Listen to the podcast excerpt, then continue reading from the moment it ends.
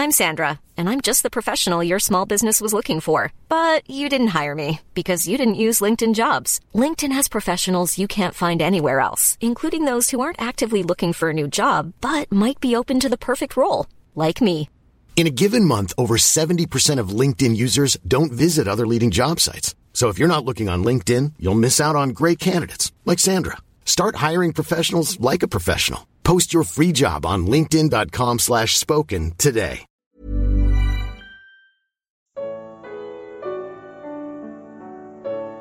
Porque a igreja não é Israel. Evangelho de Lucas. Comentário de Mari Persona.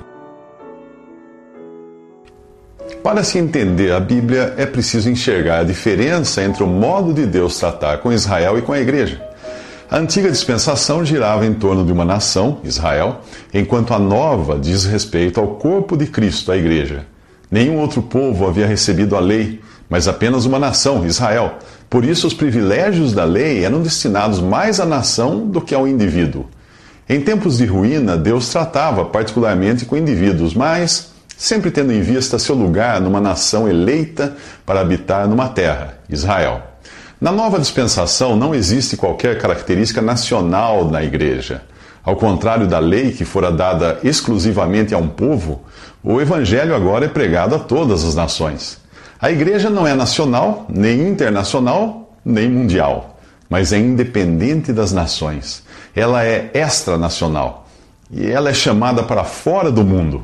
Por isso, Atos, capítulo 15, versículo 14, revela que Deus está tirando de entre as nações um povo para si. Deus visitou os gentios a fim de constituir dentre eles um povo para o seu nome. Repare que a passagem diz dentre eles, ou seja, a igreja não é tampouco um agrupamento de gentios, mas de pessoas tiradas de entre gentios e judeus. A igreja é um povo distinto e separado, e é nesse sentido que Pedro a chama de nação santa, em 1 Pedro 2,9. Hoje, ao olhar para o mundo, Deus vê três classes de pessoas: judeus, gentios e igreja. Por isso, Paulo escreveu: Não se tornem motivo de tropeço nem para judeus, nem para gentios, nem para a igreja de Deus. 1 Coríntios 10, 32. Pense na igreja como um container sendo preparado para exportação. Assim que for colocado nele o último item comprado por Cristo, o container será despachado para o céu. A igreja é representada na Bíblia como um rebanho, um corpo, uma casa espiritual, um sacerdócio santo e também como uma família formada pelos filhos de Deus. Ao contrário de Israel, iniciado com um povo, a igreja começou com pessoas salvas em sua individualidade e que vão sendo acrescentadas ao corpo de Cristo, ao rebanho do verdadeiro pastor, ao sacerdócio santo e à casa de Deus e à família de Deus. Esse caráter individual é representado por termos como membros do corpo de Cristo ou pedras vivas da casa de Deus, mas Deus enxerga a igreja como um só corpo. Na Bíblia você nunca encontra a expressão membro da igreja. O salvo é membro do corpo de Cristo e é acrescentado a ele pelo próprio Senhor, não pelo batismo ou por alguma organização. Apenas os salvos por Cristo, que tiveram seus pecados perdoados e foram selados com o Espírito Santo, são membros do corpo de Cristo. Você, você deve estar se perguntando ah, se a igreja não é uma continuação de Israel e sim um povo distinto, então o seu modo de adorar a Deus não deveria ser diferente? Sim, e é disso que nós falaremos nos próximos três minutos. Em sua conversa com a mulher samaritana, Jesus apontou uma mudança radical no modo e lugar de adoração a Deus. Os judeus adoravam em um templo em Jerusalém, o único lugar autorizado por Deus para adoração. Porém, Jesus disse à samaritana: Está chegando a hora, e de fato já chegou, em que os verdadeiros adoradores adorarão o Pai em espírito e em verdade, porque estes adoradores são os que o Pai procura. Deus é espírito e é necessário que os seus adoradores o adorem em espírito e em verdade. Isso está em João 4:23. A carta aos Hebreus ratifica essa mudança ao deixar de lado o antigo sistema de adoração do judaísmo.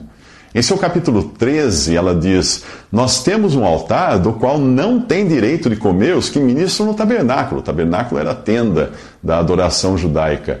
O sumo sacerdote do judaísmo leva sangue de animais até o Santo dos Santos, como oferta pelo pecado, mas os corpos dos animais são queimados fora do acampamento. Assim, Jesus também sofreu fora das portas da cidade, para santificar o povo por meio do seu próprio sangue. Portanto, saiamos até ele, fora do acampamento, suportando a desonra que ele suportou. Pois não temos aqui nenhuma cidade permanente, mas buscamos a que há de vir.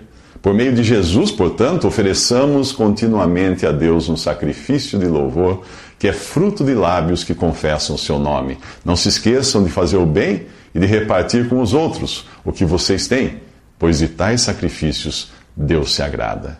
Isso você encontra em Hebreus 13, do versículo 10 ao 16. Hoje o cristão não possui um sistema religioso para adorar a Deus como tinham os israelitas em sua adoração baseada em rituais que eram sombras das coisas que viriam. A igreja adora com base em realidades já consumadas. Por mais preciosas que fossem as sombras e figuras da antiga dispensação, o cristão tem o, tem o privilégio de, de se ocupar com a reali realidade para a qual aquelas figuras apontavam. E a realidade é Cristo. A lei traz apenas uma sombra dos benefícios que hão de vir, e não a realidade dos mesmos diz em Hebreus 10, 1. Em Cristo as sombras se tornaram realidade. O Espírito as revelou aos apóstolos e o crente agora pode contemplar esta realidade com os olhos da fé. Assim fixamos os olhos não naquilo que se vê, mas no que não se vê. Pois o que se vê é transitório, mas o que não se vê é eterno. Paulo disse isso em 2 Coríntios 4,18. No Antigo Testamento, as bênçãos eram condicionais e terrenas. Hoje Deus já abençoou com todas as bênçãos espirituais nas, regiões celestiais em Cristo. Efésios 1:3. Ele fez isso com todos os salvos pela fé em Jesus. A esperança dos israelitas estava na terra e a promessa para Israel era de ser um canal de bênção para todas as nações terrenas. A igreja é a noiva do Cordeiro e todas as suas promessas e esperanças residem nos céus, onde Cristo está sentado à destra de Deus. Mas quando será que teria ocorrido essa mudança tão radical? Isto é, quando foi que Deus deixou Israel de lado por um tempo para que o período da igreja tivesse início? É, é disso que nós falaremos nos próximos três minutos. A morte de Cristo marcou o fim do período em que Deus tratou com Israel como nação. A sua ressurreição e a vinda do Espírito Santo no dia de Pentecostes para habitar neste mundo deram início à atual dispensação. Naquele dia, os discípulos de Jesus estavam reunidos num só lugar quando o Espírito Santo desceu e os batizou em um só corpo. Não apenas os que estavam ali, mas a todos os que depois viriam a ser salvos por Cristo. Portanto, quando você ouvir alguém falar em ser batizado com o Espírito Santo, entenda que esse batismo já aconteceu ao formar o corpo de Cristo, a igreja, conforme nós lemos no livro de Atos. Chegando o dia de Pentecostes, estavam todos reunidos num só lugar. De repente veio do céu um som como de um vento muito forte, e encheu toda a casa na qual estavam assentados, e viram o que parecia línguas de fogo, que se separaram e pousaram sobre cada um deles. Todos ficaram cheios do Espírito Santo e começaram a falar em outras línguas conforme o Espírito os capacitava. Havia em Jerusalém judeus tementes a Deus, vindos de todas as nações do mundo. Ouvindo-se este som, ajuntou-se uma multidão que ficou perplexa, pois cada um os ouvia falar em sua própria língua. Isso está em Atos capítulo 2, versículos 1 ao 8. Que esse batismo só ocorreu uma vez e nele estão incluídos todos os que viriam a crer em Jesus, está bem explicado por Paulo em sua carta aos Coríntios. Os cristãos em Corinto eram gregos, gregos convertidos a Cristo, que não estavam em Jerusalém no dia de Pentecostes. Mas, ao escrever a eles, Paulo revela que haviam sido batizados em um só Espírito, formando um só corpo. Paulo diz: em um só Espírito, todos nós fomos batizados em um corpo, quer judeus, quer gregos, quer escravos, quer livres, e a todos nós foi dado beber de um só Espírito. 1 Coríntios 12. Se o batismo no Espírito ocorresse todas as vezes que alguém recebesse o Espírito Santo, como acreditam alguns, isso significaria que um novo corpo de Cristo estaria sendo formado a todo momento o que seria um erro grave, gravíssimo. Portanto, entenda que hoje, quando alguém é salvo por Cristo, não ocorre outro batismo no Espírito, pois este ocorreu uma vez e vale para todos. O crente que hoje recebe o Espírito Santo para habitar em si está sendo selado e não batizado com o Espírito Santo. Paulo explicou isso aos Efésios. Quando vocês ouviram e creram na palavra da verdade, o evangelho que os salvou, vocês foram selados com o Espírito Santo da promessa, que é a garantia da nossa herança até a redenção daqueles que pertencem a Deus para louvor da sua glória. Efésios 1, versículo 13. Se agora Deus tem a igreja como seu povo, enquanto Israel é deixado de lado por um tempo, qual o papel da igreja no mundo? É isso que nós veremos nos próximos três minutos. A carta aos Efésios diz que depois de ressuscitar Cristo e fazê-lo assentar-se à sua direita nas regiões celestiais, muito acima de todo governo e autoridade, poder e domínio e de todo nome que se possa mencionar, não apenas nesta era, mas também na que há de vir, Deus colocou todas as coisas debaixo de seus pés e o designou como cabeça de todas as coisas para a igreja, que é o seu corpo a plenitude daquele que enche todas as coisas em toda e qualquer circunstância. Isso está em Efésios 1:20. Portanto, a igreja representa a Cristo neste mundo durante o tempo de sua ausência e rejeição, sendo ela agora a rejeitada por sua associação a ele. Satanás queria livrar-se de Cristo, expulsá-lo da terra, porém Jesus continua aqui representado por seu povo.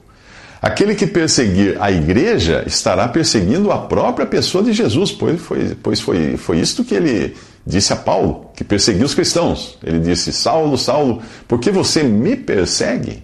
Atos 9 diz isso. Além de ser o corpo de Cristo na terra, enquanto a cabeça está no céu, a igreja também é a casa de Deus, um santuário santo no Senhor, no qual os salvos estão sendo juntamente edificados para se tornarem morada de Deus por seu Espírito. Efésios 2:21. A igreja é também vista na Bíblia como a noiva que Deus planejou para o seu filho, uma companhia que pudesse desfrutar de tudo que Cristo possui na glória celestial. Um casal formado por um homem e uma mulher representa essa união de Cristo com sua noiva, a igreja. É por isso que, ao exortar os maridos a amarem suas esposas, Paulo revela estar falando figuradamente de Cristo e da igreja.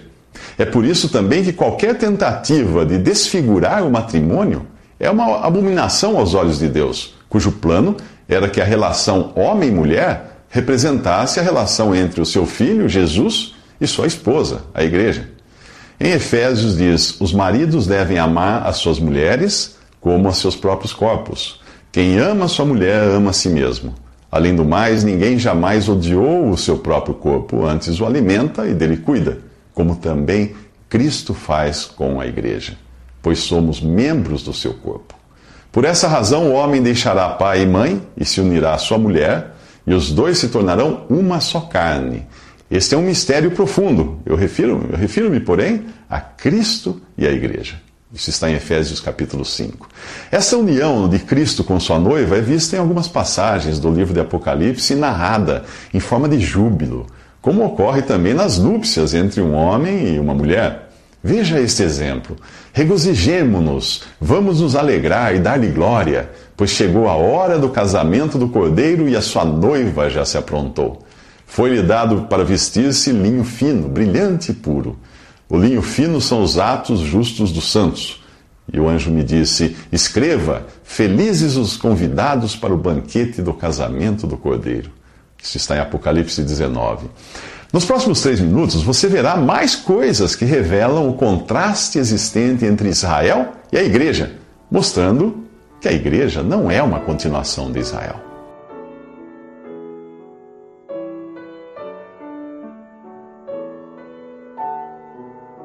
Visite respondi.com.br. Visite também 3minutos.net.